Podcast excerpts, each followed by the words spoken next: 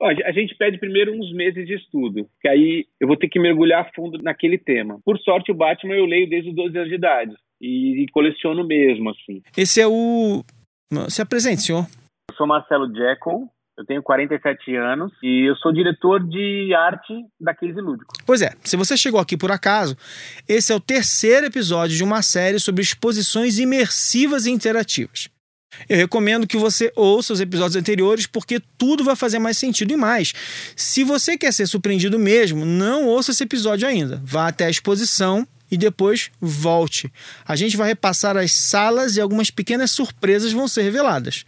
Na minha opinião, justamente por esse ser um programa em áudio, a gente não vai estragar a sua experiência sensorial, mas esteja avisado, hein? Spoilers leves à frente.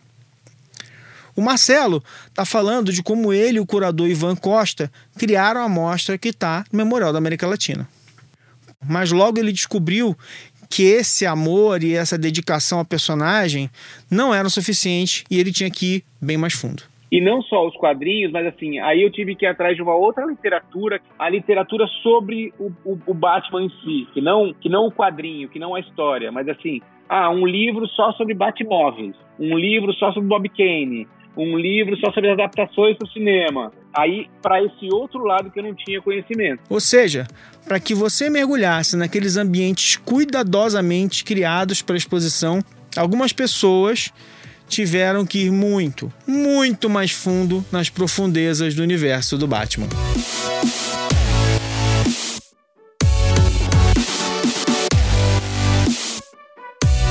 Olá, eu sou Alexandre Maron e esse é o Nota Pessoal, o experimento diário do Zingverso. O Marcelo faz questão de destacar que não estava sozinho nessa jornada no mundo do Batman. E obviamente tem o Ivan, que é um super curador, um cara que manja muito do personagem. Então, quando a gente pegou Vamos Fazer, eu pedi para ele um tempo para poder mergulhar e ficar imerso nessa história, para depois voltar com algumas propostas. Aí foram propostas de: olha, se a gente contasse uma história que fosse daqui para cá, daqui para cá, daqui para cá, daqui para cá, se os ambientes fossem esse, esse, esse, esse, esse, Aí ele olhou, mexeu um pouco, colocou algumas coisas dentro e aí a gente foi fazendo a, a quatro mãos, Case Lúdico e, e, Ivan, esse projeto que você viu lá. Depois disso tudo, era necessário ainda aprovar as ideias com a Warner, que controla o personagem. Depois que o projeto foi, a gente colocou numa planta, a gente dividiu com o Igor da Warner, olha, nós estamos imaginando em fazer dessa forma. Ele falou, cara, troféu joinha total, pode seguir por mim, tá perfeito o que vocês estão pensando. E aí a gente gerou as imagens de 3D reais para ele ver exatamente do jeito que a coisa ia estar lá dentro. Eu fiquei bem intrigado pelo caminho criado pelo Marcelo e pelo Ivan para a exposição. Era bem labiríntico mesmo. E eu sei que pode parecer uma pergunta até boba para quem conhece o Batman, mas eu queria saber quanto do ambiente já era daquele jeito e quanto a cenografia tornou mais opressivo, sufocante mesmo. Nós moldamos, nós moldamos. A gente tentou a Oca, mas por algumas questões não aconteceu lá. E aí a gente foi no memorial, o memorial topou e aí sim a gente fez ele efetivamente no memorial. O espaço do memorial ele é muito menor do que da Oca. A Oca teria um espaço muito aberto. Para a gente, como experiência, o memorial ele é melhor, porque a gente conseguiu o espaço que a gente precisava a mais, a gente roubou da Marquise. A gente fechou a Marquise para criar mais um ambiente que era a mansão N e que não, não caberia tudo lá dentro. Então a gente roubou uma área a mais lá fora que pra gente é muito mais trabalho, tem que fazer piso, tem que fazer o caramba, mas valia a pena porque entrar na mansão N pra gente ia ser muito fuderosa a experiência. Da mansão N, obviamente, você acessar a Batcaverna é um caminho natural. Aí a gente criou um pedacinho de caverna a mais para apresentar os Robins. A gente passa pro telhado do departamento de polícia, porque todo mundo quer ver o Batinal e todo mundo quer encontrar o Gordon, né? Com quem, aliás, tirei uma foto, né? Respeito muito com Missa. Era um espaço legal pra gente colocar a, a, o áudio do Batman, né? E aí a gente foi atrás do Márcio Seixas, é, escreveu algumas falas, mandamos pra Warner, a Warner retornou pra gente com um ok, aí a gente mandou pro Márcio Seixas, o Márcio gravou pra gente como sendo Batman, e a gente mandou as falas pra Warner, eles aprovaram o áudio, e aí a gente aplicou no, no telefone vermelho que tá ali, né? Ali também é um espaço para a gente apresentar o um mapa de Gotham, né? Como o mapa de Gotham é homenagem a uma série de autores, a gente acabou colocando o mapa ali com uma tela touch para as pessoas clicarem nos espaços e, e, aprenderem quem são essas figuras que criaram o Batman nos tempos até o que a gente conhece hoje, né?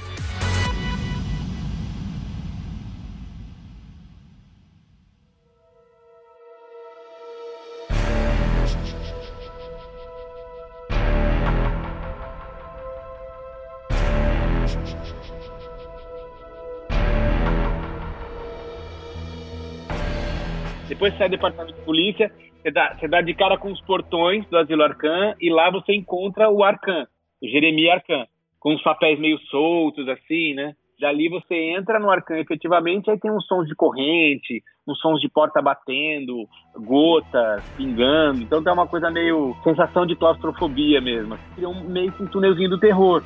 Por isso que, eles, que você tem essa ideia de, de, corredores, né? Porque o Asilo Arcan realmente é uma porção de corredores que você vai em zigue-zague, zigue-zague, zigue-zague para apresentar um monte de personagens que a gente quer apresentar. E claro, tem que lidar com as expectativas da turma, né? Obviamente tem gente que pergunta, mas que Coringa? Eu não tô vendo Coringa, eu não tô vendo a Mulher Gato. Que é pra exatamente ter uma surpresa no final, pro cara falar, puta, é o apartamento da Mulher Gato. Nos quadrinhos o apartamento da Mulher Gato é um monte de, de, de apartamento simples, assim, com uma cama só, assim, né? Então a gente achou que a do Tim Burton o povo ia ter uma identificação maior. Assim. Então a gente reproduziu o apartamento da Celina do, do Tim Burton com as falas no telefone, né? Que é legal, o povo pega o telefone e tem a dubladora oficial falando. Dali a Arlequina, que é um capítulo especial que por conta do filme é, ela ficou muito popular no Brasil, né? Então o Ivan falou, putz, Jacó, eu acho que a gente deveria fazer um espacinho para Arlequina dela só. Então a gente resolveu que fosse mesmo uma anticâmera pro próprio Coringa. Porque já que tem uma relação total, era muito legal ter ela quase que apresentando ele, né? E na sala dela a gente botou o rostão dele gigante com os olhinhos girando, com uma espiral assim, meio que hipnotizando, sabe? Você entra pela boca dele para um espaço que é completamente sem lógica, né? Espaço mais difícil da gente criar porque qualquer lógica que a gente colocar no lugar não funciona.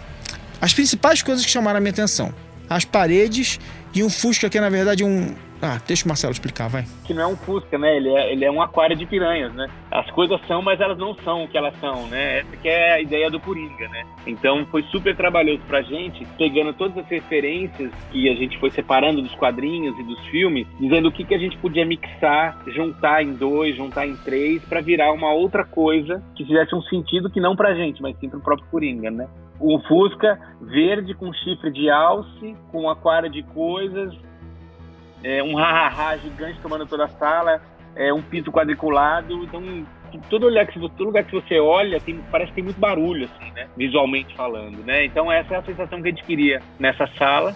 E por fim, as trevas. E aí depois você tem o Batman um para um. Que a ideia foi, a gente quando separou as falas nos espaços e a ideia da pessoa entrar, a gente falou, cara, se gente começar a brincar de que a pessoa é o Batman, de que a pessoa é o Bruce Wayne público. Então a grande maioria das falas que a gente separou para todos os personagens, mais da metade delas, eles falam como se estivesse falando pro Bruce Wayne, estivesse falando pro Batman. Para você que pega um telefone e escuta, aperta o botão e escuta, você começa a ter uma, uma confusão de que, pô, tá falando para ele, mas ele não sou eu, mas ele sou eu. Então, quando você sai na última sala, você encontra com ele de verdade, então dá uma faísquinha, assim, sabe? É uma, é uma brincadeira psicológica que a gente faz meio. para quem faz o percurso inteiro e vê, ouve as falas, quando chega no final dá um, uma confusãozinha, assim, né?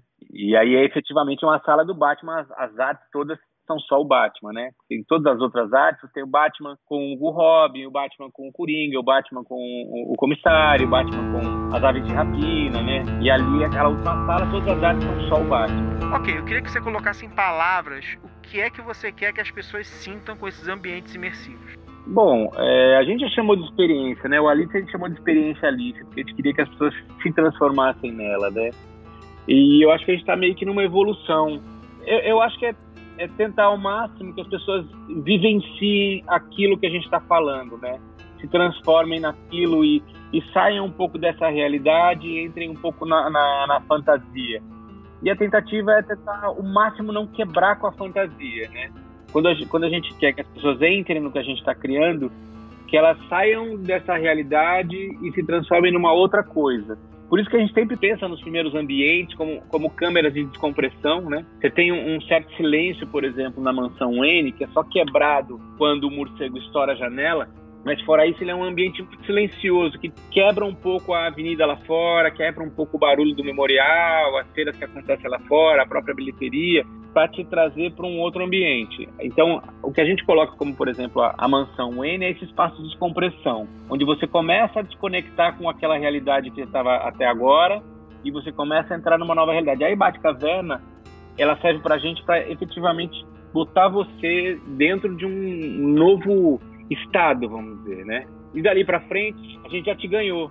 Porque, inclusive, ali são dois espaços e que eu te entrego o que você quer.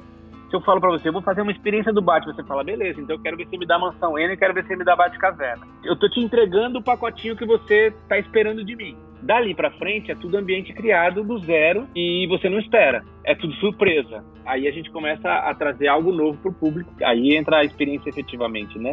Você já viu o que você queria, já te entreguei o que você queria, agora eu vou te dar mais. E mais, e mais, e mais, até chegar no Coringa e você fala: caraca, meu. Caraca, meu! E eu sou carioca, gente. Porque o Coringa você não tem um espaço na cabeça. Ninguém tem um, um espaço. Que espaço seria do Coringa? Ninguém tem. Enquanto os outros as pessoas têm. Mas aquela sala da mansão N da entrada, que ele mesmo falou que é uma sala de descompressão e que pode até parecer relativamente simples pro olhar desavisado, traz um monte de detalhes. Uma pesquisa profunda e completa. E a Mansão N tem uma coisa legal, assim, a gente pegou desde o Bob Kane até o último quadrinho, na época, que era o Batman se casando com a Mulher Gato, a gente foi escaneando todas as mansões Wayne que apareciam. Eu tenho aqui no meu arquivo, só de mansão Wayne, a gente estava vendo aqui 780 imagens o quadro dos pais, pá, pá, pá, pá, pá, 20 vezes. A, a, mesa de jantar, 50 vezes. Então, cada objetinho, a gente tem uma pasta, para depois a gente abriu todos e falou qual vai ser a cadeira. Pá, pá, pá, vai ser esta, que aparece mais vezes. Qual vai ser o papel de parede? Vai ser este, que aparece mais vezes.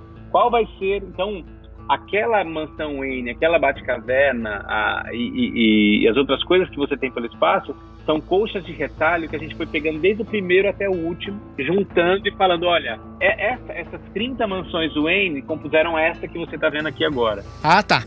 Então eu tô vendo que você já tem uma fórmula de trabalho, né? Claro que não. Cada projeto é um projeto, eu não posso te falar que existe uma fórmula. Se existe uma fórmula, a fórmula é estudar pra caramba e se aprofundar muito naquele assunto. A ponto de chegar pro Silvio Santos e conversar com ele sobre a história da vida dele, sabe? Agora a gente faz uma pausa breve e no programa de amanhã o Marcelo conta como foi fazer a exposição de um dos mais longevos comunicadores da TV Mundial. E claro, eu não ia perder a chance, né, gente? Então, amanhã, Silvio Santos vem aí.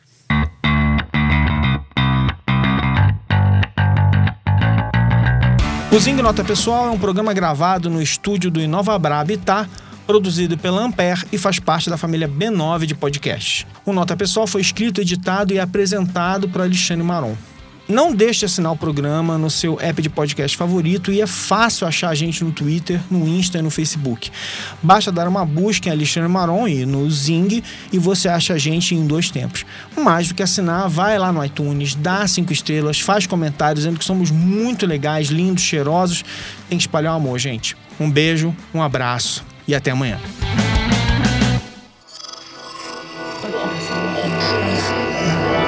Esse podcast é, é apresentado por b9.com.br.